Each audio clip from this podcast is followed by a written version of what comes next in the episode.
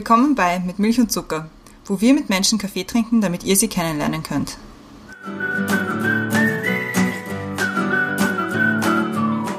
Willkommen zurück bei Mit Milch und Zucker, neue Woche, neue Folge. Mein Name ist Christiane, mir gegenüber sitzt die Brenda. Hallo. Hallo. Und wir haben natürlich wieder einen Gast bei uns und das ist diese Woche. Hallo. Freut uns sehr, dass du, dass du hergekommen bist und ich habe ich hab schon gesehen, du bist super vorbereitet. Ja, Wahnsinn. Wahnsinn. Ich bin schon gespannt, was da drauf steht. Ja, Also, ich auch. Also ich Winter. danke, dass ich da sein darf. Ja. Ich habe es trotz Sturm äh, durch Simmering geschafft. Das war mir schon wichtig. Ja. Nein, ich bin gar nicht so gut vorbereitet. Ich habe mir nur gestern einmal gedacht, das ist ja spannend, wenn man mal nicht über, über eine andere Marke spricht, sondern vielleicht einmal über sich selber als Person, sollte man sich vielleicht einmal anfangen, Gedanken zu machen. Bin? Jetzt bin ich 44, aber es ist ja nie zu spät. Ja. Genau, du hast jetzt äh, gerade schon gesagt, du bist 44 und laut LinkedIn und Facebook Head of Marketing bei Hello Juna. Genau. Ja, es ist eine App für alle möglichen Kundenkarten, erhältlich im Google Play Store und im Apple Store, wo man Apps kauft. Ich weiß nicht, ich kenne mich nicht bei Apple aus, wie das heißt. App Store. App Store. Genau. Also, Genau. Ja. Mhm. Ähm, und wir kennen dich als so diesen kreativen Marketingkopf, bei dem auch so Musik ein bisschen Mhm. mitschwingt und Berlin und Wien und alles, was so ein bisschen cool ist, Mhm. das verbinden wir so mit dir. Danke. Und deswegen erklärt die Brenda jetzt kurz das Thema, warum wir das äh, gewählt haben. Ich bin total gespannt, ob du, die- ob, du, ob, du die, ob du die Quote zu dem Thema, ob du sie erkennst. Okay, na ich auch. Und zwar, you're the product, you feeling something, that's what sells. Was verkaufst du heute? Das ist die Quote. Ja, Es ist von Don Draper von Mad Men. cool. Ja, Ja. Ja, ich, ich fürchte, zu der Folge bin ich aus Zeitgründen dann nicht gekommen, aber, aber wir, wir, ich freue mich drüber. Ja, Ja, also, Es, es geht, also wir haben uns gedacht, wir reden ein bisschen Ja. so Klischees über Marketing, Ja. Mhm. Marketing und so und wie du dazu gekommen bist, wie es sich entwickelt hat und so.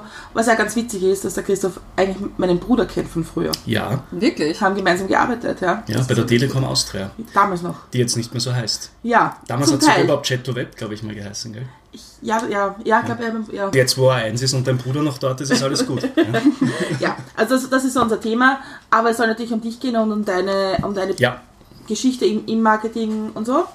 Und wir können endlich über Dubai reden.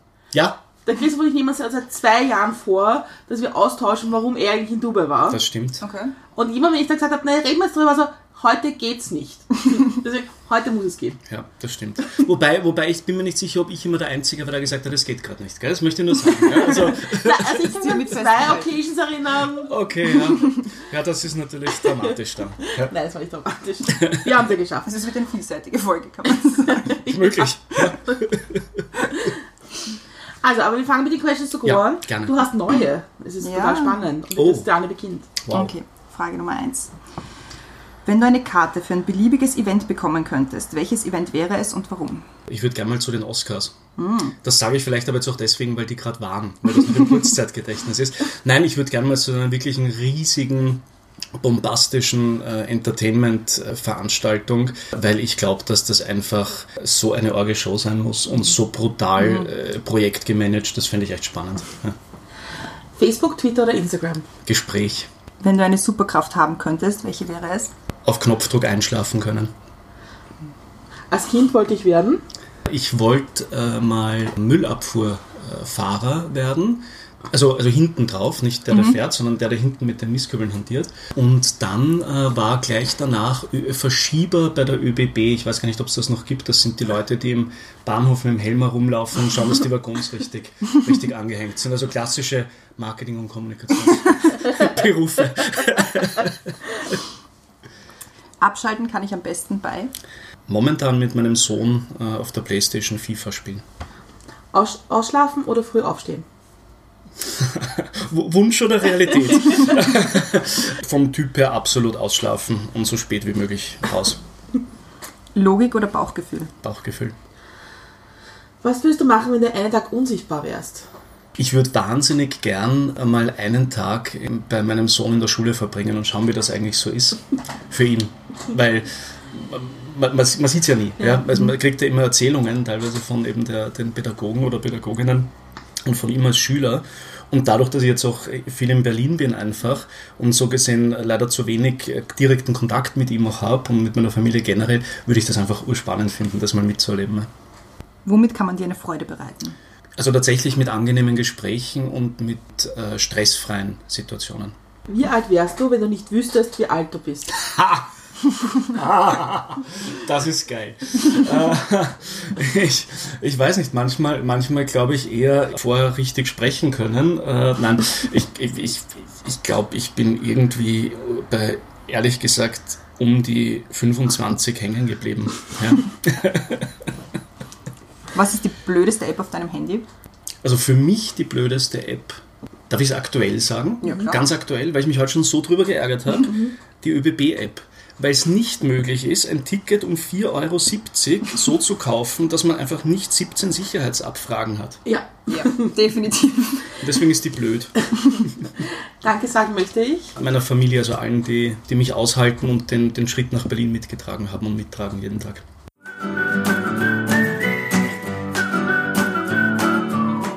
Questions to Go gemeistert. Ja, War sehr spannend. Wir haben jetzt, jetzt im Off auch noch weiter darüber geredet. stimmt. Aber wir kommen jetzt zu unserem äh, Hauptthema und zu unseren Hauptfragen und gleich mal zu unserer Einstiegsfrage. Und zwar, was ist oder war ein guter Kaffee für dich?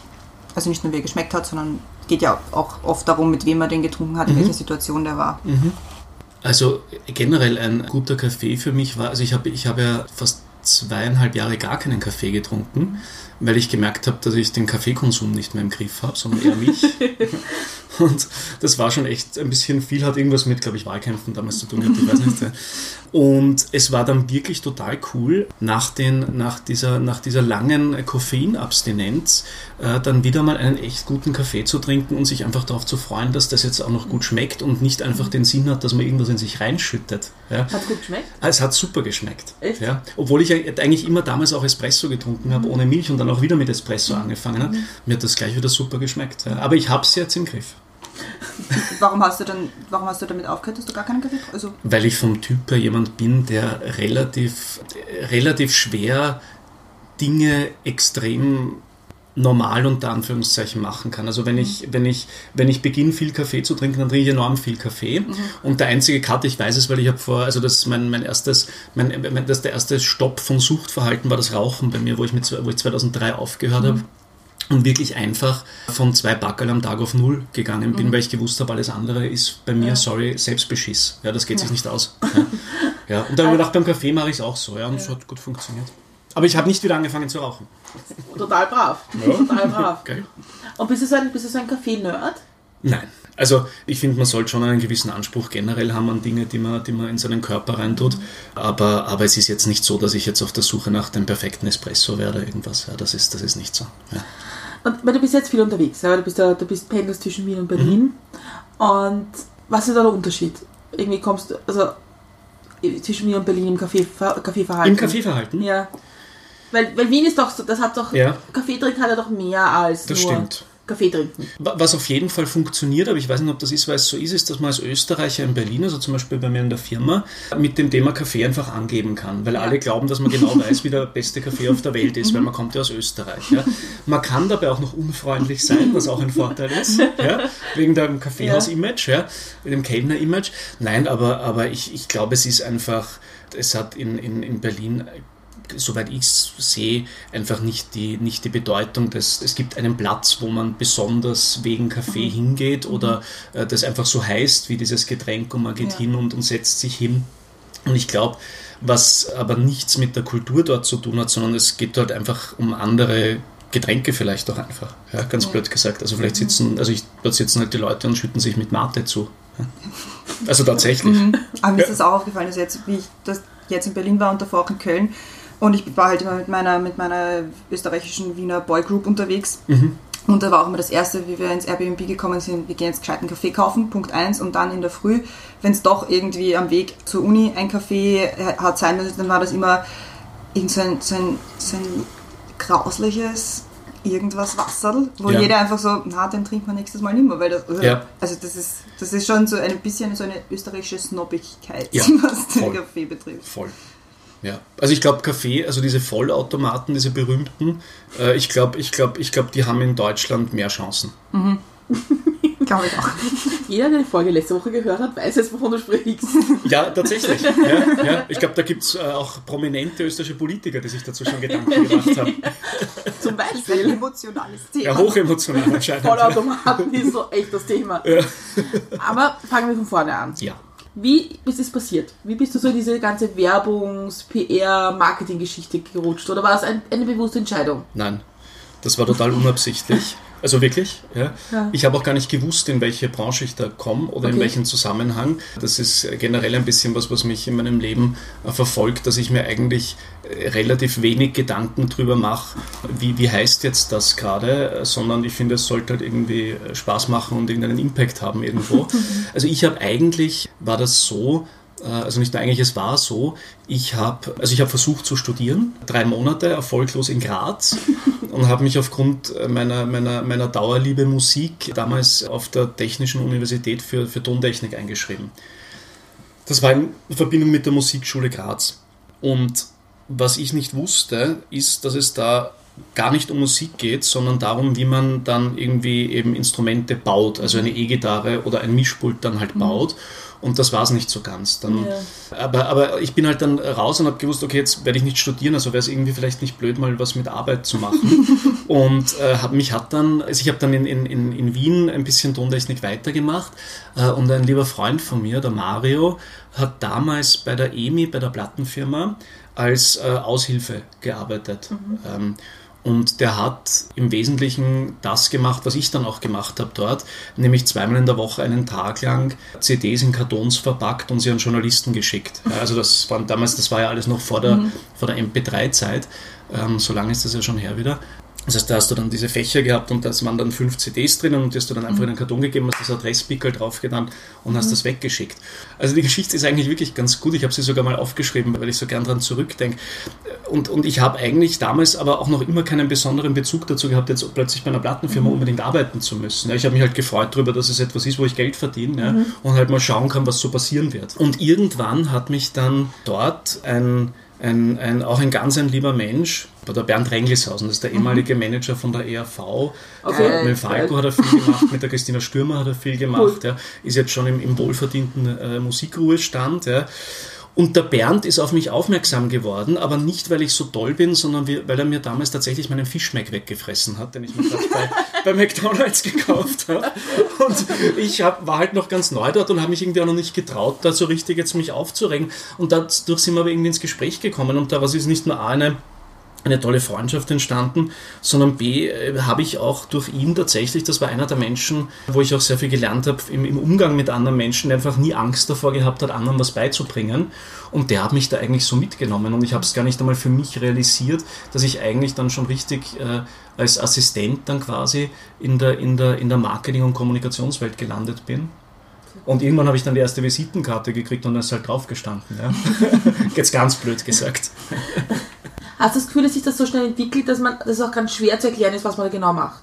Ich glaube, es ist, ich glaube, es ist schwer zu sagen, was man genau macht. Ich glaube, man kann es für sich schon auf einen Nenner irgendwo bringen, was man, was man, was man denn so glaubt, dass man eigentlich macht. Und also Verkaufen. Also, ja, das ist leider die, die, die brutale Realität bei viel zu vielen, mhm. äh, bei viel zu vielen ähm, äh, Marketing- oder kommunikationsbezogenen Themen. Also für mich ist ja schon einmal allein die Unterscheidung zwischen äh, Marketing und Kommunikation die größte Katastrophe, die es eigentlich geben kann in Organisationen. Ich meine, das eine oder das andere wird mhm. halt nicht gut funktionieren. Und dann gibt es noch die besonders lustige Eigenschaft, dass man dann auch noch unterteilt in bestimmte Zielgruppen in der Kommunikation und dann sagt, na, interne Kommunikation schaut bei uns anders aus als externe. Und ich glaube, wenn man mitgekriegt hat, wie sich Organisationen entwickeln in den, in den letzten Jahren, in den letzten 15, 20 Jahren, äh, ist das einfach ein Massivfehler, in diese Kategorisierung reinzumarschieren mhm. auch. Ja? Und ich glaube, dass es, dass am Ende des Tages, ja, geht es ganz brutal darum, Dinge zu verkaufen, weil sonst wird man auch kein Geld verdienen können, mhm. blöderweise. Aber ich glaube, es lässt sich einfach auch einfach nichts mehr verkaufen, was nicht einen Sinn stiftet. Sinn mhm. stiftet. Also es lässt sich schon verkaufen, aber die Leute werden es nicht besonders lang verwenden halt. Ja, ich meine, das ist deswegen auch das Thema, dass you're the product, you feel, you're feeling something, that's what sells. Ja. Man, verkauft man ein Gefühl? Genau. Weil, also, also ich habe ich, also ich habe dann das, die, also wir haben die Quote rausgesucht und dann habe ich ein bisschen dazu gelesen, dass, dass halt diese ganzen Madman-Sprüche, mhm. dass das schon noch einen Hintergrund hat. Ja. Und dass dieses früher, dass man verkauft ein Produkt mhm. ja, und sagt, das ist jetzt ein tolles Auto. Mhm. und wenn du das Auto hast, bist du super. Heute verkaufst du das Gefühl mit dem Auto. Genau. Das ist jetzt meine Meinung. Warum glaube ich, dass das genauso ist, wie du sagst? Also da, da, da stimme ich euch und dir vollkommen zu. Ich meine, was ist denn das Grundproblem, das man, das man heutzutage hat? Man hat für alles viel zu wenig Zeit generell. Ist zum, also eines der Grundprobleme. Also ich bewundere jede Person und ich glaube es auch jeder Person, die das sagt und sagt, na, das ist nicht mein Thema, weil ich habe das irgendwie ist das bei mir anders großartig. Und ich glaube, dass deswegen sich auch in dem Bereich so viel verändert hat, weil das Einzige, was du in kurzer Zeit wirklich fassen kannst und, und bei dir einschlagen kann als Mensch, ist halt Emotion. Ja? Ein 20-seitiger Text, warum das Waschmittel besonders weiß wäscht, wird sich nicht ausgehen in, in, den, in den paar Sekunden, die du noch Zeit hast, sozusagen. Äh, Und ich glaube, da liegt einfach sehr viel drinnen. Und das Interessante an der Geschichte ist halt, dass ich glaube, dass deswegen aber auch nur äh, Produkte verkauft, also wirklich sinnvoll und, und langfristig verkauft werden können, also wo du wirklich eine so- sozusagen eine Markenbindung aufbaust, ja, wo du entweder einen Grundbedarf äh, äh, stillst, also wenn jemand viel fliegen muss, dann wird man halt fliegen müssen. Ja? Also das ist, also da brauche ich jetzt noch keine wahnsinnig emotionale Bindung, die brauche ich erst dann, wenn ich mich entscheiden muss, für welche Fluglinie oder mit welcher Fluglinie. Aber wenn es um Dinge geht, die vielleicht gar nicht so die, Notwe- die Grundnotwendigkeiten abdecken, brauchen die irgendetwas, was, was eine, eine Grundemotion abdeckt. Ja. Ich war lustigerweise jetzt die letzten drei Tage in München und am Mittwoch beim, äh, bei einer Veranstaltung einer, einer, einer Konferenz, wo es genau darum gegangen ist, also Marken, Markenbotschaften, Ja. der Purpose hinter den Marken, Ja. dass sie jetzt äh, alle, dass es nicht mehr reicht, nur eine Marke zu sein, sondern du musst auch irgendwie, du musst auch was, einen, einen gesellschaftlichen Mehrwert irgendwie transportieren. Und das ist ja irrsinnig schwer, als Marke auch die Authentizität aufzubauen, dass dir das die Leute abkaufen. Weil da haben sie dann zwei Extrembeispiele gebracht. Das eine war die BVG, die ich ja sau geil finde, Ja. Social Media Marketing technisch, denen man das einfach abkauft, wenn sie ein, eine Kampagne fahren, wo es heißt, so ja, eh, wir sind jetzt nicht so die Besten, aber Ja. mein Gott, na, leb's mir. Also es ist halt wirklich, wirklich gut gemacht. Das war die eine, das war das gute Beispiel und dann das schlechte Beispiel war zum Beispiel, und das habe ich nicht ganz verstanden, vielleicht kannst du mir da auf die Sprünge helfen, dass die äh, Gillette haben eine, eine, eine Werbung gemacht über äh, Be a Better Man oder so irgendwie heißt das. Die überhaupt nicht gut angekommen ist, weil sie eben als Gillette die, das verkörpern, dieses starke Mann und diese Klingen sind so scharf, dass du dir, keine Ahnung, was aufschneiden kannst oder Bäume damit hacken kannst oder was ich. Und dann auf einmal haben sie komplett umgedreht und gesagt so, hey, Männer können auch weinen oder Männer dürfen, sich- sie können auch dazwischen gehen, wenn sich jemand streitet. Und es ist halt so komplett diese andere. Und das hat halt überhaupt nicht funktioniert. Wobei ich die Werbung selber ziemlich gut gefunden habe. Also die erste hat nicht funktioniert oder die, Die, zweite? die zweite, hat- also die Gillette-Werbung hat offenbar Also nicht generell funktioniert. nicht. Also, also Ja. aber, aber die, wo sie, wo sie den Mann so als stark hinstellen oder die, wo sie sagen dürfen Die, wo sie weinen? sagen, sie dürfen, äh, er darf auch weinen, die ist überhaupt nicht gut angekommen, offenbar. Um bei der BVG anzufangen, das, das, das finde ich einfach ein super Beispiel. Also es gibt tatsächlich, glaube ich, wenig Leute, die die BVG-Kampagne, äh, weil wir dich lieben, glaube ich, heißt sie ja, äh, nicht, nicht, nicht irgendwie großartig finden. Und es ist auch tatsächlich so, also ich kann sie jetzt tatsächlich auch als, als momentan Wahlberliner äh, beurteilen, die ist echt verdammt gut. Ja. Und jetzt kommt das, also sie ist nicht nur verdammt gut, sie ist auch extrem mutig. Also der Mensch, der das entschieden hat, muss ich sagen, danke, schön. Also der oder die hat echt Rückgrat und wahrscheinlich auch einige interne Diskussionen im Vorfeld gehabt. Ich Ja, habe den Podcast mit ihm gehört ich weiß nicht mehr, was war. Hat, heißt er. Ich weiß nicht, warum Okay. ich ihn gehört habe. Entschuldige, aber es ja na passt schon. Ja. Ich weiß nicht, warum ich das gehört habe, aber ich habe ihn gehört. Ja. Ah, Ich weiß, warum, ich, nee, ich habe es nicht gehört, ich habe es gesehen, bei Willkommen in Österreich. Warte bei Willkommen in Österreich. Ja, Okay. weil das ist ja der, der auch für die, für die, für Joko und Klaas geschrieben hat. Okay. Und der hat so Zwangsstörungen. Okay, Und er hat ein Ah. Buch geschrieben über Zwangsstörungen, seine Zwangsstörungen. okay. Und der hat anscheinend mitgetextet bei den BVG-Sachen. Okay. Und ja, ich habe es bei Willkommen in Österreich gesehen. Jetzt Cool. falls mir ein, warum. Also ich, ich habe jetzt, der ist sicher Ja. auch bewundernswert. Ich habe jetzt gemeint, die Person, der oder die bei der BVG entschieden hat, das Haben zu das- machen. das weißt? auch, ja. weil, weil es ist natürlich eine Sache und da, das, ist, das muss man, glaube ich, sich, sich ein bisschen im, im Hinterkopf behalten. Warum funktioniert das so gut? A, weil es super genial ist, weil die Mhm. eben, genau wie du sagst, äh, auch gesagt haben, naja, da holen wir uns auch Profis rein, die tatsächlich Comedy oder Late Mhm. Night schreiben. Ja, und genauso ist ja auch die Stilistik, die sie da haben. Aber es gibt schon noch einen anderen Grund, warum es sich ausgeht, weil jeder mit denen fahren muss. Ich kann es mir gar nicht aussuchen. Mhm. Ja. Ja, das heißt, ich bin, ich bin ja dazu gezwungen, ja, eigentlich, wenn ich dort äh, mit den Öffi, Öffis fahren möchte, Ja. mit der BVG zu fahren. Wenn die jetzt zum Beispiel, wenn die aber noch dazu den Mut unter Anführungszeichen haben, den größten, das, das, den, den größten Fehler, den sie haben, nämlich dauernd zu spät zu sein. Äh, irgendwie, äh, man wird angeschnauzt, mhm. ja, es ist manchmal auch nicht super sauber etc. Ja. Ja. Kommunikativ eigentlich zu bewerben, ist das großartig. Das ist eine super Kombination. Mhm. Ja. Darf ich dazu eine andere Frage stellen? Darf ich dir dazu eine andere Frage stellen? Ich kann heute nicht reden. Ich habe es schon ein bisschen geschafft, so Sätze nicht so. Aber zum Beispiel wie die BVG, die Werbung, die, die ich auch super witzig finde mhm. und toll. Für mich warum werben die? Weil ich meine, wie du sagst, wenn man fahren will mit den Öffis, mhm. muss man mit denen fahren. Genauso wie die Wiener Linien. Ja. Das würde mich interessieren, warum die eigentlich Werbung machen müssen. Das ist eine sehr gute Frage, ja. Also ich nehme mal an, also es, ich meine, das sind jetzt alles Mutmaßungen, es gibt bei sowas gibt es halt mehrere Möglichkeiten. Das eine ist, sie wollen einfach etwas total Cooles, Kreatives, äh, Menschenverbindendes schaffen das ist das eine. Ich meine, mhm. die haben jetzt eine Kampagne gestartet, dass sie, glaube ich, europäisches Kulturgut werden ja. wollen oder so. Ich meine, wie geil ist das? Ja. Ich meine, das ist, das ist unfassbar. Ich meine, ja. ich meine, man muss auch einmal dazu sagen, ich bin mir nicht ganz sicher, ob, wenn das die, ehrlich gesagt die Wiener Linien machen, ob sich das ausgeht, nämlich. Mhm. Also ob da nicht das in die, in die genaue Gegenteilrichtung mhm. umschlagen mhm. wird. Also ich glaube, da gehört schon ein sehr, sehr gutes Verständnis für die, für die für die emotionale Lage der Bevölkerung und der Zielgruppe und der mhm. Gesellschaft dazu, sowas zu machen. Ja. Ich nehme an, es liegt daran, dass sie einfach ihre, ihre ganz, ganz, ganz blöd gesagt, auf eine sehr charmante und sehr erfolgreiche Art und Weise einfach ein Image generieren wollen, zu dem sie offensichtlich auch stehen, nämlich zu wissen, dass, man, dass sie als Unternehmen einfach nicht perfekt sind. Mhm. Das wäre meine Vermutung. Ja. Bei Gillette man merkt, Gesane hat einen ja. Lieblingspodcast nicht gehört, weil dann wüsste sie, warum die Gillette-Werbung ist, wie sie ist. Warum? Ich weiß es auch nicht. Guilty Feminist. Es eine Gillette-Forschung gibt, dass, glaube ich, 75% der Rasierklingen für Männer von Frauen gekauft werden.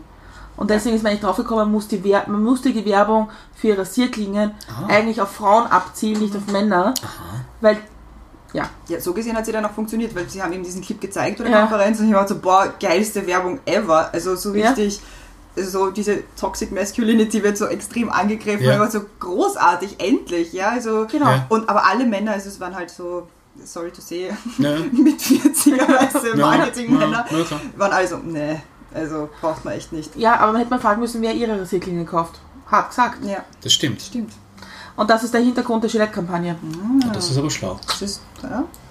Das ist Gilt die Feminist über, über, über, die, über die Bande gespielt. Ja, wobei dann die Frage ist, also, in, also wie sie das diskutiert haben, war dann die Frage, dass sich die Gillette dann schon ziemlich auf die Schulter geklopft hat, dass sie jetzt eigentlich so feministisch sind und so. Dann, hm. und ja. vielleicht auch nicht. Ja. Siehst du, und das ist aber das ist genau das, weil es vorher ja. auch gekommen ist. Jetzt dieses Thema der Glaubwürdigkeit, mhm. etwas, etwas gesellschaftliches, Wertvolles zu machen. Mhm. Als bei, ich glaube, ich weiß nicht, wie du es genau gesagt ja, hast, aber so glaube ich in diese Richtung. Ja. So, so, so kann man es dann halt auch gleich wieder zerstören, finde ich. Ja. Weil, weil, weil, also entweder man macht etwas aus ganzem Herzen, ja, und noch einmal, die müssen ihre Rasierklingen verkaufen, sonst müssen sie zusperren. Das mhm. ist ja auch okay und gegessen. Ja. ja. Aber wenn man dann etwas Gutes tut, also du, du siehst ja ganz oft, das ist ein total spannendes Thema. Ich habe mich jetzt die ganze Arbeitswoche gena tatsächlich genau damit auseinandergesetzt, naja, weil das Produkt, für das ich Marketing ja. und Kommunikationsverantwortlich bin, mhm. momentan äh, äh, noch, äh, ich kann aber noch nicht ins Detail gehen, weil es kommt, aber momentan noch eben genau diese, diese Komponente gar nicht mit drinnen hat. Okay, ja? verstehe. Ähm, und wir haben uns jetzt eine Woche lang sehr, sehr intensiv in Workshops äh, mit, mit lauter schlauen Menschen äh, damit auseinandergesetzt und, und für mich hat es eigentlich in der ganzen Geschichte nur eine einzige Regel gegeben und die einzige Regel war, es kann unmöglich als Idee auf den Tisch kommen, dass wir einen Betrag X für irgendetwas spenden. Ja? Mhm. Das, das ist für mich nicht, nicht, nicht authentisch. Das kann mhm. ich als Privatperson machen und ich kann es als Milliardenunternehmen machen, weil ich dann einfach auch einen anderen Impact habe. Ja? Aber das, das kann nicht, die, die, die Botschaft kann ja nicht mhm. sein, ich habe jetzt irgendwo gelesen, Corporate Social Responsibility ist cool, dann machen wir es halt. Ja? Das ist ja genau das Problem, das du hast hast, dass Marketing, Werbung verkauft dadurch. Mhm. Ja. Teilweise auch dieses, dieses eher wie sagt man da, mit, mit, mit, mit der Faust ins Gesicht äh, mhm. Image jetzt im Negativen teilweise kriegt, weil mhm. einfach, äh, glaube ich, viele Menschen, die in dem Bereich tätig sind, A, sich selbst und ihre eigene Marke viel zu wichtig nehmen und ihr eigenes Produkt und eigentlich vergessen, dass mit dem, was man da tut, man jeden Tag ein Signal senden kann auch. Mhm. Ja? Und das muss aber auch passen. Also ich ja. kann jetzt nicht sagen, wir haben ein Produkt X und wir werden jetzt noch alle Robben der Welt äh, retten, das geht sich vielleicht gar nicht aus. Ne? Ja. Bei, bei der Gillette-Geschichte war dann der, der, Punkt, dass die gesagt haben, ja, es wäre tatsächlich richtig feministisch, wenn Gillette halt äh, Rasierklingen machen würde, die gleich für Männer und Frauen sind und auch für gleich viel kosten. Mhm. Weil Frauen Rasierklingen teurer sind als Männer. Ist so. Ja. ja. Und Äh, und eigentlich wäre das, der, wär das der richtige, also wenn man authentisch das umsetzen ja, will, wäre genau. das der Akt und nicht. Genau. Ja. Und warum? Weil es ein Eingriff in die Organisation ist und kein Eingriff in die, in, in die Werbung. Weißt mhm. du? Das, was sie gemacht haben, ist ein Eingriff in ein, auf einem bestimmten Kanal, in einem bestimmten Format, einfach etwas zu behaupten. Ja. Ja. ja. Und das zu machen, ist, ist, ein, ist, ist echt. Das stimmt. Mhm. Ja. Glaubst du, hätte das mehr gebracht? Es hätte, es, ich, ich, ich, befürchte, ich befürchte, sie hätten es nie durchgebracht, weil irgendwo jemand mit einem Excel-Sheet sitzt und sagt, Alter, das können wir unmöglich machen, da verlieren wir doch 10 Millionen Euro Bonus pro Jahr. Ja. ja. Und das ist halt das Problem. Aber vielleicht wollen sie es machen, vielleicht magst du es in ein Konzept wissen oder ihr und ihnen schicken. Ja? Ja. ja, aber Copyright ist schon, ne? du hast das gesagt. aber glaubst du, also ist es, für, ist es für dich im Marketing so, dass die Kreativen scheitern an den Excel-Listen-Leuten und die Excel-Listen-Leute scheitern an den Kreativen? Kreativen manchmal? Nein, also so, so, so dramatisch, also so, nicht gar nicht dramatisch, aber so extrem sehe ich es nicht. Es gibt ja immer auch Beispiele, wo es genauso ist und Beispiele, mhm. wo es nicht so genauso ist. Ja. Ich glaube, dass sich kreat gute Kreation nicht in erster Linie dadurch definiert, äh, dass es irgendwo in einem Excel-Sheet ein, ein, ein, rotes Feld gibt, wo drinnen steht, um Gottes Willen, wie viel hat der Dreck gekostet. Mhm. Ja. Sondern ich glaube, gute Kreation ist etwas eher umgekehrt, ehrlich gesagt, in einem bestimmten Rahmen ein, ein sehr gutes, disruptives, also aus dem, aus dem eben in, in kurzer Aufmerksamkeitsspanne äh, sich befindend, Menschen zu etwas, äh, auf etwas aufmerksam machen zu können. Also ich glaube, gute, eine, eine gute Kreation sollte so wenig wie möglich mit Produktionskosten zu tun haben. Wenn es so ist, dass man eine Idee hat und auch die Produktionskosten jetzt zum Beispiel, ja, das mhm. Produktionsbudget hat, es so zu machen, dann ist das ja großartig. Mhm. Ja, wenn das genau zusammenpasst. Aber, aber ich glaube, die gute Kreation findet eher, also die wirklich, wirklich gute Kreation, ja, findet nicht dort statt, wo sie anhand von, was war die aufwendigste Produktion und wie viel, wie, wie lang dauert der Fernsehspot und wie, wie arg sind die Effekte, ja, mhm. Äh, ist, sondern ist immer die Idee zuerst. Ja. Mhm. Und deswegen, glaube ich, ist es eher ähm, eher auch da eine Sache, wo, wo, wo Excel und, und Kreation einfach zusammenrücken müssen. Ja? Weil für eine gute Idee, glaube ich, brennen viele. Ja? Mhm. Äh, und für eine Idee, die teuer ist, vielleicht halt nur die, die die Idee halt gehabt haben. Oder die es nicht zahlen müssen. Oder die, die es nicht zahlen müssen, genau. Ja. Aber wir, wir sind jetzt irgendwie schon durcheinander, ja, weil du, okay. du, wir waren jetzt gerade noch im Musikbusiness. Ja. Ah ja, jetzt, beim Fischmeck, genau. Ja. Ja. ja, genau. Wie ist es dann so weitergegangen? Ja, also das ist dann, es ist dann so weitergegangen, dass ich dann äh, in, in der Mus also bei Plattenfirmen gearbeitet habe, bei zwei verschiedenen, also nicht gleichzeitig, sondern halt nacheinander und dann auch wieder. Und dann zu dem Punkt gekommen bin, für mich, wo, wo halt tatsächlich dann schon das Thema der Technologie aufgekommen ist, also MP3 und, und was mhm. ist das alles und was ist eine, warum wäre es vielleicht schlau, wenn eine Band eine, eine, eine Website hat, etc. Mhm. Und man darf das jetzt auch nicht, ähm, äh, auch die, also die, die, die, es ist ganz wichtig, dass Österreich auch eine Musikindustrie hat. Ja? Viel wichtiger ist, dass, sie, dass es in Österreich gute Musiker gibt mhm. und Musikerinnen gibt der Stellenwert damals der Plattenfirma war noch ein ganz ein anderer. Also das, das waren wirklich Dinge, wo es, wirklich größere Abhängigkeiten auch gegeben hat, ja, zum Handel, zu den Künstlern etc. Und für mich ist damals einfach eine Sache passiert und das war halt äh, gar nicht ausgesprochen. Das tue ich mir jetzt auch leicht im Nachhinein es so zu sagen. Mir war es damals nicht klar. Mhm. Für mich war, hat für mich nur als Einzelperson gedacht, ich habe mir gedacht, ich möchte nicht in einer Industrie arbeiten, die gegenüber einer Technologie, die es Menschen möglich macht, etwas zu konsumieren, mhm. was gut ist, ja, überhaupt nicht aufgeschlossen gegenüber mhm. ist und nicht überlegt, wie es integrierbar ist, ja, sondern einfach kategorisch ablehnt, weil es eine Gefahr fürs Geschäftsmodell sein könnte. Ja. Und ich meine, nicht, dass ich das damals so hätte formulieren können. Mhm. Ja. Im Nachhinein gesehen kann man sagen, war mein Gefühl zumindest ein wenig richtig, mhm. ja, weil es ist teilweise so passiert. Ja. es ist nicht total. zugrunde gegangen, das ist ja das nächste Problem. Dann sagen alle, es ist zugrunde gegangen. Das stimmt ja nicht. Der, der Musikbranche mit Verkäufen geht es noch immer relativ sehr gut eigentlich. Sie haben es halt einfach verschlafen. Für mich war das dann der Grund zu sagen, nein, möchte ich nicht mehr machen und bin dann relativ schnell auch äh, aus, der, aus, der, aus, der, aus der Branche sozusagen, also aus der Branche Plattenfirma raus habe dann sechs Monate nichts gemacht, das war super. Also war arbeitslos, ja. wie man so schön sagt. Und ich sage es ganz ehrlich, auch ein bisschen bewusst arbeitslos, ja. also ge gewünscht. Ich wollte eigentlich damals auch ein bisschen Ruhe haben. Mhm. Ja. weil die Industrie schon eine sehr, sehr zehrende ist. Mhm. Ja, habe dann, was habe ich dann gemacht eigentlich? Genau, dann habe ich angefangen bei, bei Multimedia-Agenturen zu arbeiten, also so Website, E-Commerce-Themen. Mhm. Bin dann eben zum Unternehmen deines lieben Bruders gekommen, äh, zur, zur Telekom Austria damals, in dem Bereich von, von, von Online-Internet. Bin dann damals wieder über das Thema äh, Musik gestolpert, mehr oder weniger, oder das war eigentlich einer der Gründe, warum ich dort, warum die überhaupt gedacht haben, dass es gescheit ist, mich zu holen.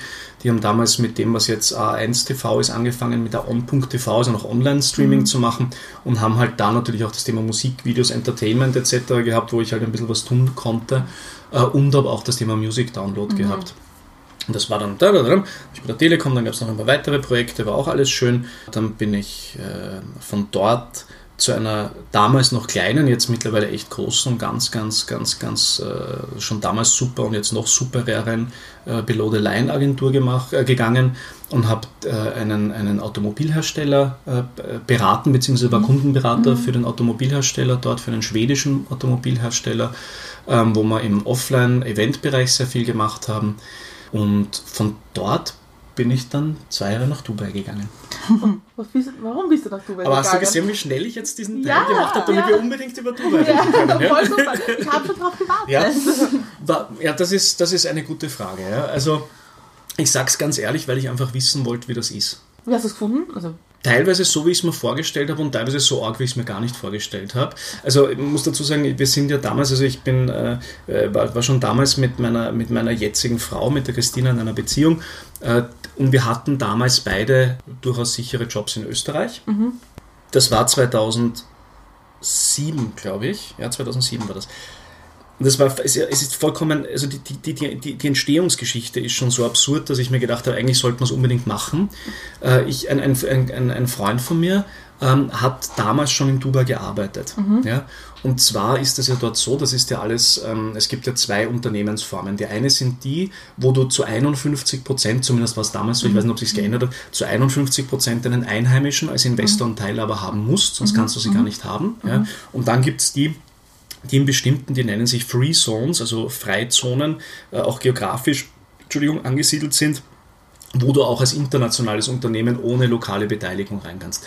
Der hat bei Variante 1 gearbeitet, sprich okay. in einer Firmengruppe, die zu 51% Emiratis mhm. ja, gehört hat und wo verschiedene Unternehmen drinnen war. Er selber hat in so, einer, in so einer Firma gearbeitet, die sich damit beschäftigt hat, Privatjets zu vermieten. Das ist dort recht gut gegangen. Ja. Ist der Bereich dafür? Ja. Rumor has it, es geht noch immer ganz gut dort. Ja. Ja. Äh, den haben wir besucht einfach dort, mhm. ja, weil wir auch noch nie dort waren. Und dann, Ding, dann sind wir halt hin und, und, und waren auf Urlaub eine Woche. Und dann sagt er halt, du, sorry, ich muss jetzt kurz rein in die Stadt, unter Anführungszeichen halt. Ja äh, und treffe meinen Chef und, und komme halt mit. Ja. Und dann sind wir halt dort beim Starbucks klassischerweise, ja. dem Café gesessen, auf der Shake Side Road, das ist diese riesen Stadtautobahn. Und äh, damals war halt wirklich, also damals war es wirklich so, dass du wirklich tagesweise zuschauen können, wie sie bauen dort. Mhm. Das war ganz extrem. Ja. Das war quasi gerade noch Hochblüte vor, der, vor dem finanziellen Crash. Und wir sitzen halt dort und, und dann, dann fragt mich halt der Chef, was ich halt so mache. Und ich sage halt, ja, so Marketing und Kommunikation. Und der sagt, ja, hast Lust da zu arbeiten? Und ich sage, wo zu arbeiten? Ja. Und er sagt, ja, ich habe so eine Firma und da, da brauche ich jemanden. Und ich gesagt, okay, und was, was brauchst du für jemanden? Ja, einen Europäer hauptsächlich. Also man muss, und, und, das ist, und das ist aber schon, also ich können gerne über die Firma weiterreden, aber das ist ein Punkt und, und der ist eigentlich schon, schon relativ heftig, weil und das ist das, was mich dann auch so oder uns dann auch wirklich sehr, sehr gesellschaftlich und moralisch beschäftigt hat in, in, in der Gegend, mhm. ist, dass dort tatsächlich Herkunft über ja. Kompetenz, über Menschlichkeit, über alles drüber ja, gelegt wird. Also du hast dort eine ganz klare Hackordnung und die Hackordnung ist Einheimische und dann kommt lang nichts. Ja. und dann kommen Europäer, Amerikaner, Australier, mhm. so war es damals, ja, und dann geht es weiter. Und leider Gottes ganz unten in der Hackordnung sind dann die Leute, die es dann 800 Meter bei 50 Grad runterhaut, das sind dann die mhm. Bauarbeiter. Ja. Ja. Und das ist etwas, worüber ich damals überhaupt noch nicht so nachgedacht habe, aber was uns dann extrem bewusst geworden ist dort. Aber es ja. ist aber nicht bewusst, ich glaube, also das ist mir erst bewusst, wenn man dort ist. Also ja. das, ich glaube, das kann man sich auch von hier aus ganz schwer vorstellen, ja. wie das ist. Das ist, das es ist, also du, du wohnst, also du, du wohnst einfach in einem, in einem Ding, das mit Gold überzogen ist, aber ich finde halt, die Goldschicht ist relativ dünn. Ja? Und wenn einmal ein bisschen der Wind geht, ist die weg, so bildlich mhm. gesagt. Also du hast halt, ich meine, du kannst auch über diese Dinge dort nichts lesen. Mhm.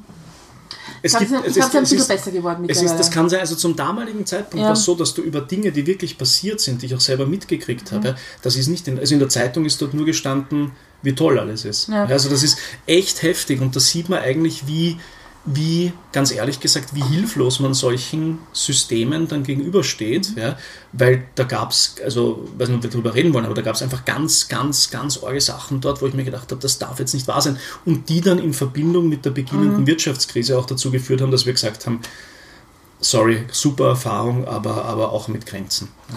Ja, also ich, ich, ich habe auch Freunde gehabt, die dort gearbeitet haben. Ja. Die, also sie war Lehrerin, er hat bei Siemens gearbeitet. Ja. Natürlich hat er nicht in der High-End-Branche, die halt auch nicht so viel verdienen. Also die für unsere Verhältnisse wahnsinnig viel ja, verdienen, ja, aber für dortige okay. Ja. Und die hätten das Wohnen zum Beispiel nicht leisten können, wenn nicht die Schule das die Wohnung zur Verfügung gestellt hätte. Solche Sachen. Und ich finde es so bei Dubai sehr interessant, dass wenn man, bevor man hinfährt das erste Mal, hat man so viel mit diesem arabischen Raum zu tun. Mhm. So, was darf ich anziehen und mhm, wie verhalte ich mhm, mich, mhm. das ist dann dort wurscht. Ja? Vollkommen. Ist komplett wurscht. Ja. Aber dann plötzlich trifft man dort auf andere Sachen, die einem gar nicht bewusst sind, dass man darüber nachdenken muss. Welche wären das dann zum Beispiel? Ich habe das zum Beispiel eben das, das mit den, mit den ähm, mit der hierarchischen Ordnung an Menschen, mhm. dass solange du eigentlich weiß, weiß und europäisch bist, bist du ziemlich cool dabei. Mhm. Wenn nicht, ist es eher blöd.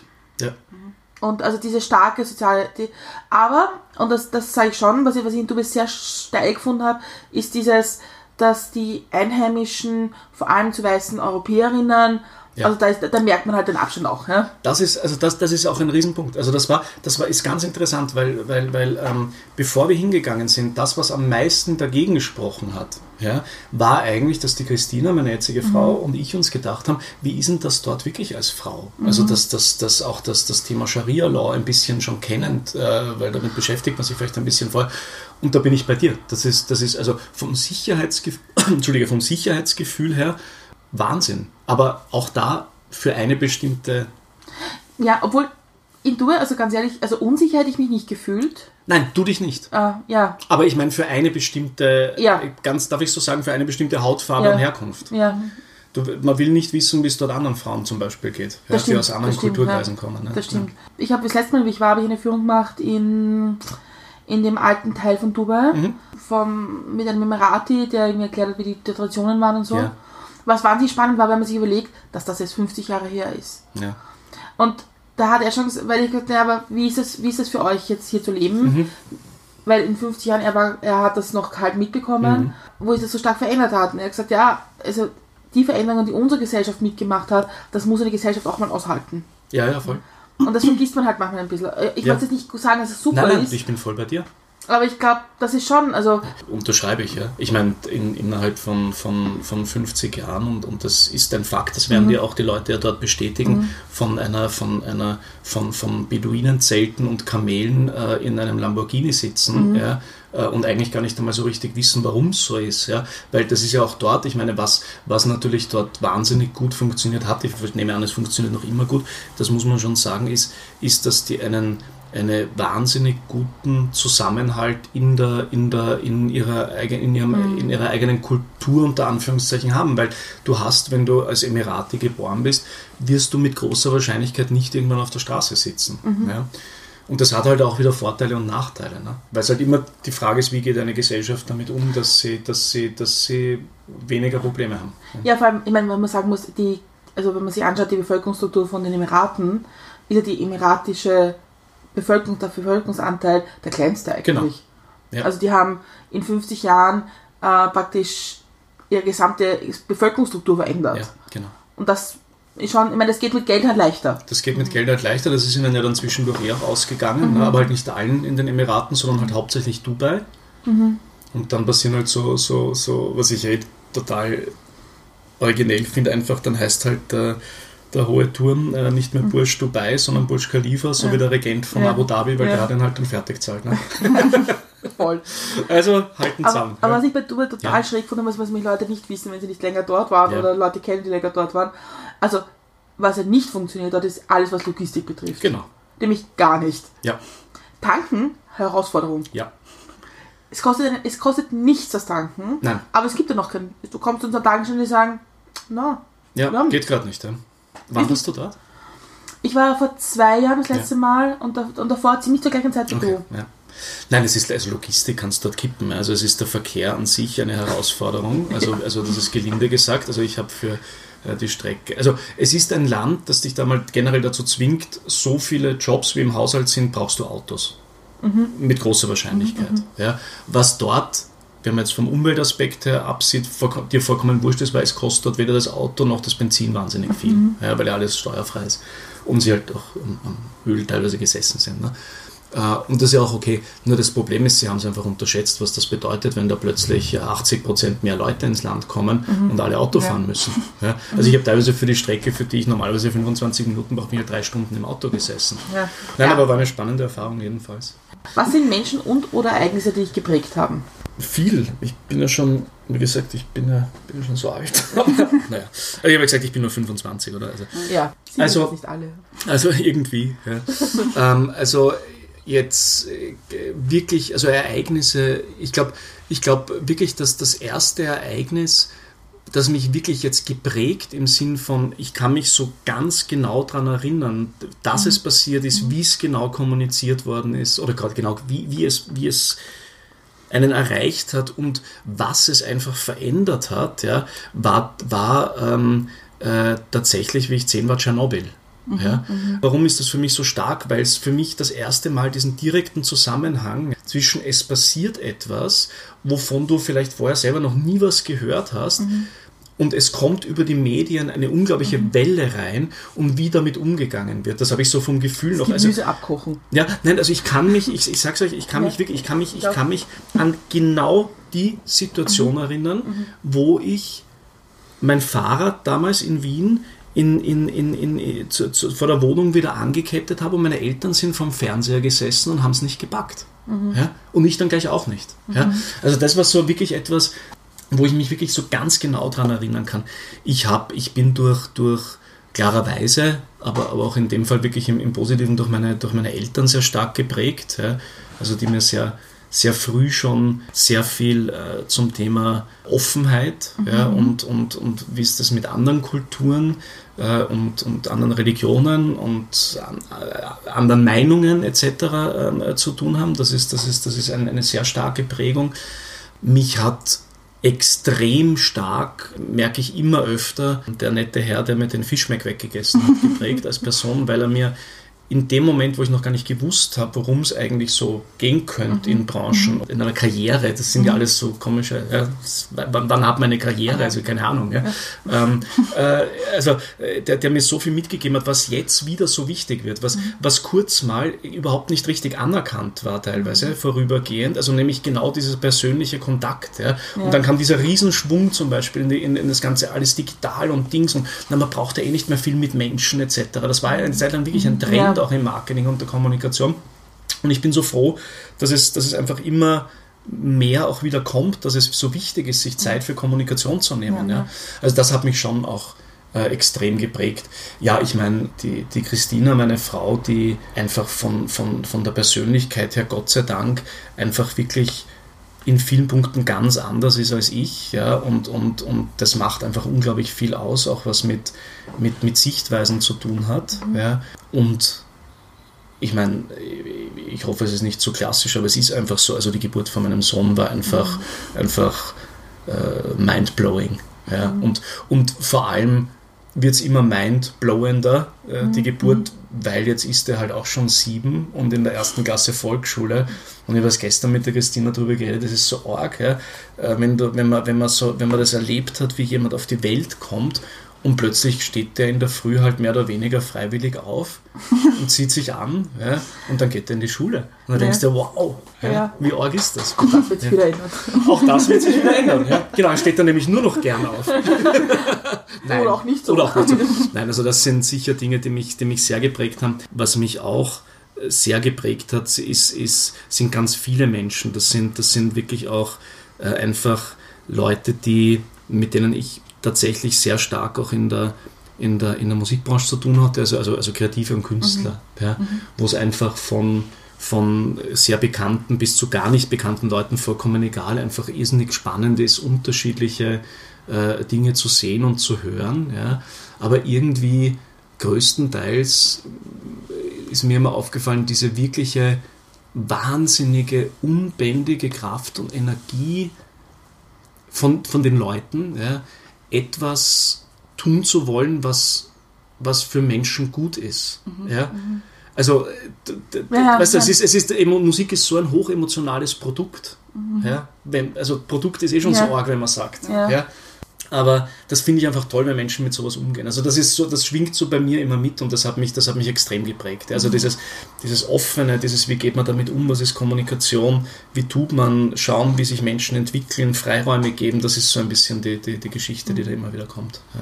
Dieses Menschen etwas Gutes tun, da ist ja Marketing oft verschrien, weil man sagt, ja. Marketing ist nichts Gutes. Also ja. gerade in der Zeit, in der wir leben, wo es geht um Nachhaltigkeit und bla bla, und dann bist du derjenige, der Leute quasi dazu bringt, noch mehr zu konsumieren. Ja, voll. Das ist ja dann auch das ziemliche Zwie wie ist das? Zwiespalt?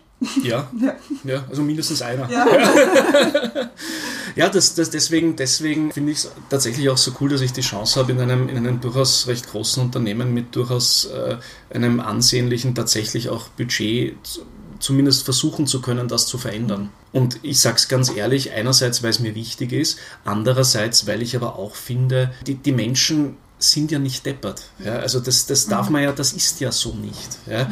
Ähm, und, und nur weil jemand etwas nicht punktuell ausformulieren kann, heißt es ja nicht, dass es nicht im Gefühl schon da ist. Mhm. Ja? Also, und gerade bei dem, was ich jetzt tue, wofür ich verantwortlich bin, hinzubekommen, dass man aus diesem Thema, genau in, dieser, in diesem Produkt, in dem wir unterwegs sind, also einen extremen äh, Shopping-Bezug hat. Ja? Mhm. Also, in, also die Brutalinszenierung von dem, äh, was, was, was von der Branche, in der ich jetzt bin, also nicht Marketing, sondern dem Geschäftsfeld, also Financial Technology, mhm. ist ja ähm, möglichst selber viel Geld zu bekommen, damit dass andere Menschen keins mehr haben am Ende des ja. Tages. So. Und, und deswegen finde ich es so großartig, in so, einem, in so einem Umfeld zu schauen, dass man eben ja, genau in der Funktion oder mit, genau mit dem, was ich dort tue, mhm aber so einen Unterschied machen kann. Mhm. Ja, also die Möglichkeit zu haben. Mhm, ja. ja. Und das ist für mich essentiell, weil ich nicht daran glaube, dass äh, eben es auch nur irgendeinen Unterschied noch machen wird auf diesem Planeten, ob der nächste Marketingmensch eine besonders tolle, kreativ oder Award mhm. ausgezeichnet oder, oder Impact stark, wie es da noch heißt, ja, äh, Kampagne machen wird. Das wird den Unterschied nicht mehr machen. Denn die Frage wird sein, wie viel was von dem, was man tut, oder die Frage ist schon, glaube ich, was von dem, was man auch im Marketing und Kommunikationsbereich tut, kann man mit etwas verbinden, wo Menschen die Möglichkeit bekommen, selber wieder etwas Gutes zu tun. Mhm. Weil ich löse das gesellschaftliche Problem nicht, wenn ich 5 Millionen Euro spende. Mhm. Nein, gar nicht. Na, also ich, da, da, dadurch ja. findet ja kein Umdenken statt ja. Ja, bei Ressourcen. Bei dem Podcast, den wir beide hören, äh, war, das auch ein, war das ein Thema, weil einer davon bei dem Workshop war, da ging es eigentlich um Fotografie und so mhm. weiter. Und da waren aber eigentlich eher Unternehmen, die auch versuchen, ihr Wissen weiterzugeben und ja. versuchen, nachhaltig was zu machen. Ja. Und ich habe es total spannend gefunden, die Idee darüber nachzudenken, was kann man als einzelner Mensch irgendwie anderen weitergeben, dass sie auch etwas Gutes tun können. Ja. Das, also das finde ich total interessant, darüber nachzudenken. Und da, da ging es halt zum Beispiel, dass die gesagt haben, keine Ahnung, für jedes T-Shirt, was sie verkaufen, pflanzen sie fünf Bäume. Zum Beispiel. Ja. ja. Und das und das Know-how, wie man das umsetzt, haben sie dann weitergegeben. Und das, das, ist, ist ja auch, auch eine, eine gute Geschichte. Ja. ja. Genau, ja. Und, und, das, und da sind wir jetzt genau beim Punkt. Das ist eine gute Geschichte. Gute Geschichten werden gelesen und damit kann man sie verkaufen. Aber jetzt kommt's. Wenn die Geschichte nicht stimmt, hat man echt ein großes Problem. Ja. ja? Also wenn ja. die Geschichte nicht authentisch ist und wenn man den Eindruck hat auf Seite 3 von einem Buch, also irgendwas stimmt da doch bitte nicht, das ist doch wieder der nächste Blödsinn, der daherkommt, ja. um, nur damit ich das Buch kaufe. Mhm dann löst das was aus und das hat, und das ist meiner Meinung nach extrem unabhängig von gesellschaftlicher, sozialer Schicht, weil dieses Grundgefühl, das, ich sage es jetzt ganz, ganz plakativ, ja, wann werde ich denn beschissen und wann nicht, mhm. ja, ich glaube, das haben Leute. Ja. ja. Das, das ist eine Antenne, die gibt's. Mhm. Ja. Worauf bist du stolz? Eigentlich darauf, dass ich, dass ich in meinem Leben keinen einzigen, also jetzt beruflich tatsächlich, dass ich, dass ich nichts, was, woran ich nicht geglaubt habe, länger als unbedingt notwendig, um zumindest die Miete zu zahlen gemacht habe. Ich wäre noch stolzer, wenn ich es auch noch auf die Miete geschissen hätte, aber ich glaube, dann hätte ich doch jetzt ein anderes Problem. Ja? Ja.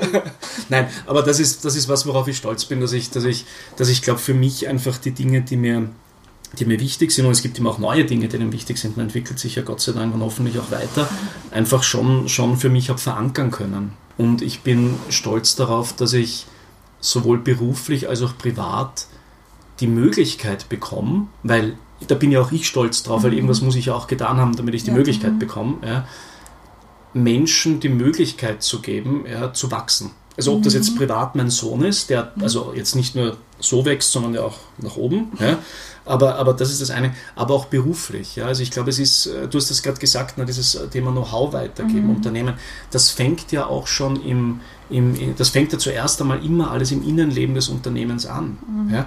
Wir leben in einer Gesellschaft, ich sehe es gerade, in Berlin so stark jetzt, klar, weil ich halt dort bin auch, ja, äh, wo, wo, wo halt ganz viel so Startup und immer ja. neu passiert und es geht mittlerweile bei einer immer größer werdenden äh, Anzahl an Menschen nicht mehr darum, ob das Büro cool ist, ob das, ob das Gehalt jetzt genau das ist, was man sich erwartet, ja, ob das jetzt so und so ist und ob von mir aus der Vollautomat gut oder schlecht ist, sondern tatsächlich, ob es irgendwo einen Impact hat, der irgendjemand anderem was ermöglicht ja, oder, oder der einen selber ans Gute glauben lässt. Das, ist ein, das kommt jetzt immer mehr. Ja. Und ich finde es einfach wahnsinnig wichtig, so einen Gedanken führen zu können in einem Unternehmen, aber auch diesen Leuten, die so ticken, ja, wenn ich es jetzt zum Beispiel auf mich ganz, ganz, ganz, ganz organisationstechnisch herunterbreche, mein Team dort, mhm. ja, ihnen die Möglichkeit zu geben, das, was ich einfach weiß, weil ich schon länger auf dieser Welt bin als mhm. sie oder schon länger arbeite, das einzubringen in das, was ihnen wichtig ist. Ja? Weil die, mhm. das Ziel muss ja sein, dass Menschen, ich möchte, dass die alle viel besser Marketing und Kommunikation machen können als mhm. ich irgendwann. Weil sonst wäre ich ja vollkommen fehl am Platz. Ja. Bei dem Punkt möchte ich dir ein bisschen widersprechen. Bitte. Und zwar, ich glaube zwar schon, dass die Leute suchen, auch einen Ausgleich und auch was Gutes tun wollen. Ja. Ich glaube, dass nur ganz viele Leute sich das auch außerhalb des Berufes suchen. Ja. Nämlich auch ganz auch bewusst, einfach um das zu trennen. Okay, ja, das ist ein guter Punkt. Also ja. ich glaube, dass das hat schon damit zu tun, wir haben es 2015 in der, Flüchtlings, in der Flüchtlingskrise okay. gesehen, ja. wie viele Leute da mit welchem Know-how, und so komplett unterschiedlich, mhm, mhm, gekommen sind und einfach etwas tun wollten. Okay, aber das ist toll. Ja, und das war, ich glaube, das war das Tolle an, die, an, dem Sommer einfach, dieses, dass man sieht, dass die Gesellschaft zusammenhalten kann, wenn es notwendig ah, ist. Das ist aber toll. Ja. ja. Und da sind gekommen von Lehrer, Krankenschwester, Friseure, es hat alles gebraucht. Ja. Super. Und, und ich glaube aber, dass es ganz bewusst war, auch aus seinem eigenen Feld rauszugehen. Okay, verstanden. Und das glaube ich, ja. das finde ich, glaube ich, auch ganz wichtig. Super. Also ich meine, wenn das, wenn du das so erlebt hast und das so ist dadurch, ja, ähm, das, dann finde ich das noch besser. Ja, ich, ich, ich, mein, ich glaube, das war auch einer der Punkte, warum wir unseren Podcast angefangen haben, ist auch etwas Neues zu machen ja. und etwas selbst zu schaffen. Ich glaube, dieses Selbstschaffen ja, ist auch voll. ein Thema. Das stimmt, das stimmt, ja. Na, bin ich, das finde ich cool. Echter Mannschaft, das ist echt super. Ja, das, das, das ist schön, schönes Erlebnis. Ja. Ich habe jetzt die letzte Frage, äh, große Frage in dem, in dem Thema. Ich habe meine Q-Card Deswegen halte ich das ja, das ja, ja, ja. Ich habe andere, die ich noch nicht angeschaut habe. Aber, und zwar, was bringt dich zum Lachen? Zynismus was manchmal nicht nur produktiv ist. also, was ist halt komisch, wenn sich einer abhaut, dann irgendwie der Einzige im Raum und so ist blöd. Aber mein Gott, ja.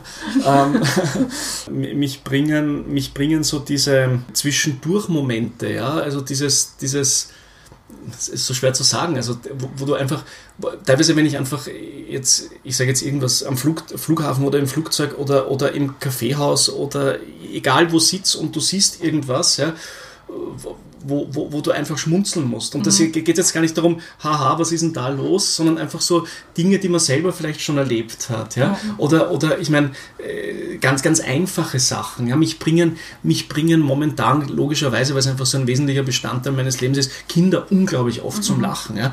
Und ich sage es auch ganz ehrlich, bei Kindern ist es nicht nur, weil sie so lustig sind, sondern weil sie teilweise lustig sind und dir Sachen dadurch ins Gesicht tragen oder du ja. Sachen siehst, wo du einfach denkst, möglicherweise lache ich gerade aus Verzweiflung.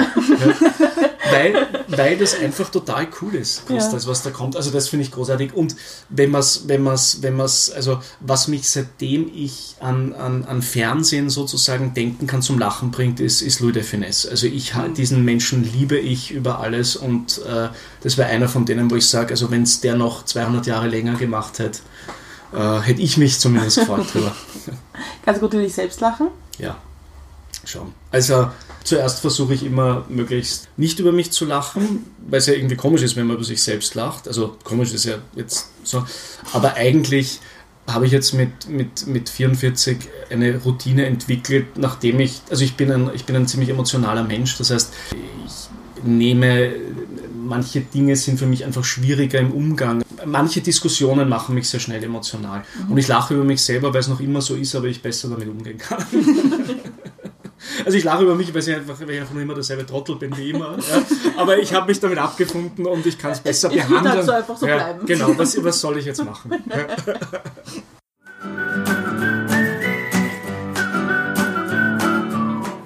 Wir sind wieder am Ende angelangt und wir haben jetzt auch gerade wieder im Off geredet. Wir reden heute so viel im Off, dass wir eigentlich, dass die Zeit irrsinnig schnell vergangen ist, weil es wirklich ein super, super gutes Gespräch war.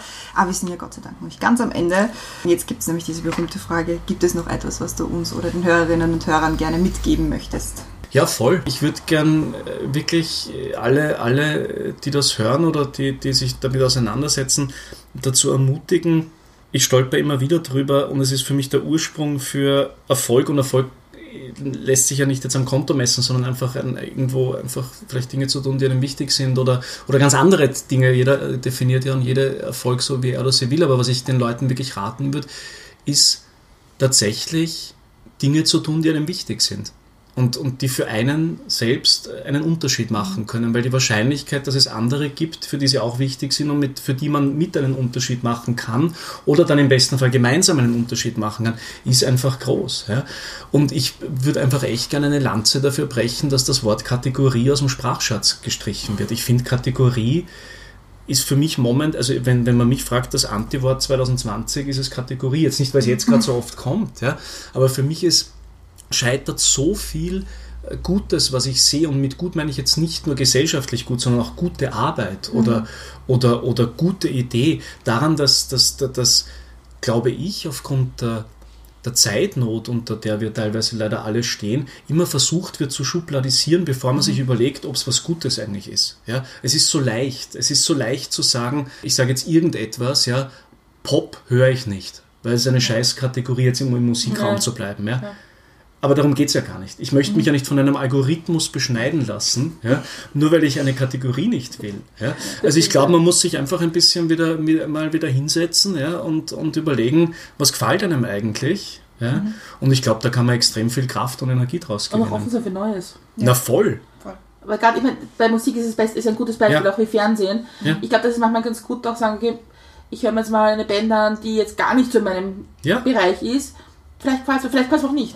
Genau. Aber Ja. dann weiß ich zumindest. Ja, genau. Dann weiß man es. Also das ist genau, und das ist, das ist der Punkt, gell? Man verliert, glaube ich, äh, und, und das ist das, wenn man, wenn man, wenn man sagen, wo- worum soll es denn gehen? Also einfach, ja, es klingt so blöd, aber mit offenen Augen und Ohren und, und Nase und Mund durchs Leben zu gehen, macht schon ein bisschen Sinn. Zu wissen, was einem nicht gefällt, ist meistens der großartigste Moment, den man haben kann, weil man plötzlich weiß, worin man Energie fokussieren kann.